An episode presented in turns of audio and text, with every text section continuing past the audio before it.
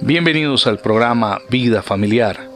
Comparto con ustedes el título para el día de hoy, Cómo enfrentar los desiertos de la vida. Todos solemos enfrentar desiertos en la vida a nivel personal, espiritual y familiar. Etapas en las que quisiéramos estar aislados de todo y de todos.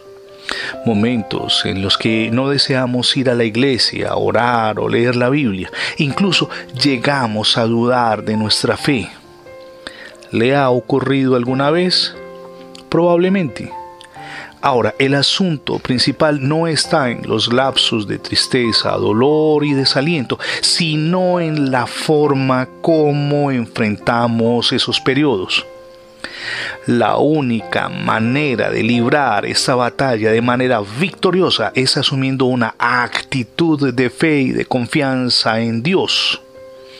En desarrollo del programa hoy despejaremos dos interrogantes importantes. El primero es ¿por qué atravesamos desiertos? Y el segundo es cómo salir victoriosos de esos desiertos. Entramos en materia. ¿Por qué enfrentamos los desiertos? En el libro del Génesis capítulo 1 y capítulo 2 nos encontramos con algo importante y es que todo lo que Dios hizo fue bueno y quien sembró la maldad fue Satanás. Eso lo leemos en Génesis capítulo 3 verso 1 en adelante. Ahora, cada persona desde el origen de la humanidad tiene la capacidad de elegir entre lo bueno y lo malo. Sobre esa base mucho dolor y tristeza es producto de nuestros errores.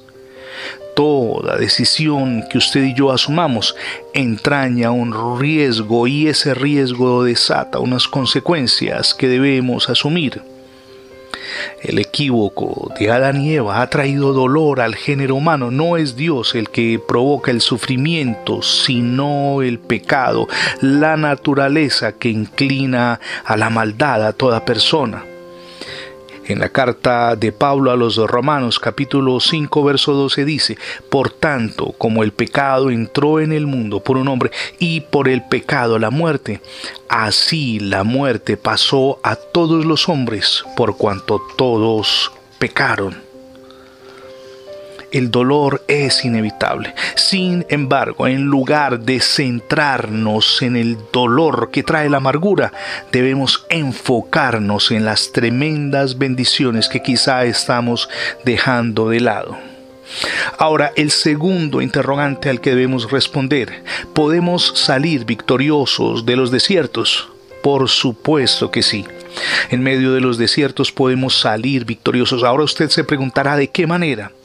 Hay varios aspectos que responden a este interrogante, sacando lo mejor de nuestra fortaleza, entendiendo que justo cuando estamos heridos, cuando vivimos periodos desérticos, es cuando necesitamos hacer acopio del esfuerzo y del ánimo. Tomar nota de que los desiertos, y permítame subrayarlo, no son para siempre por supuesto, es importante volver nuestra mirada a Dios porque Él es nuestro ayudador, cualquiera sea la situación que estemos atravesando.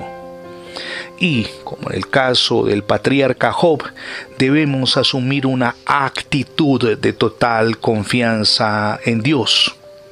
Permítame reafirmar esto al leer el capítulo 1 del libro de Job, en los versos del 20 al 22.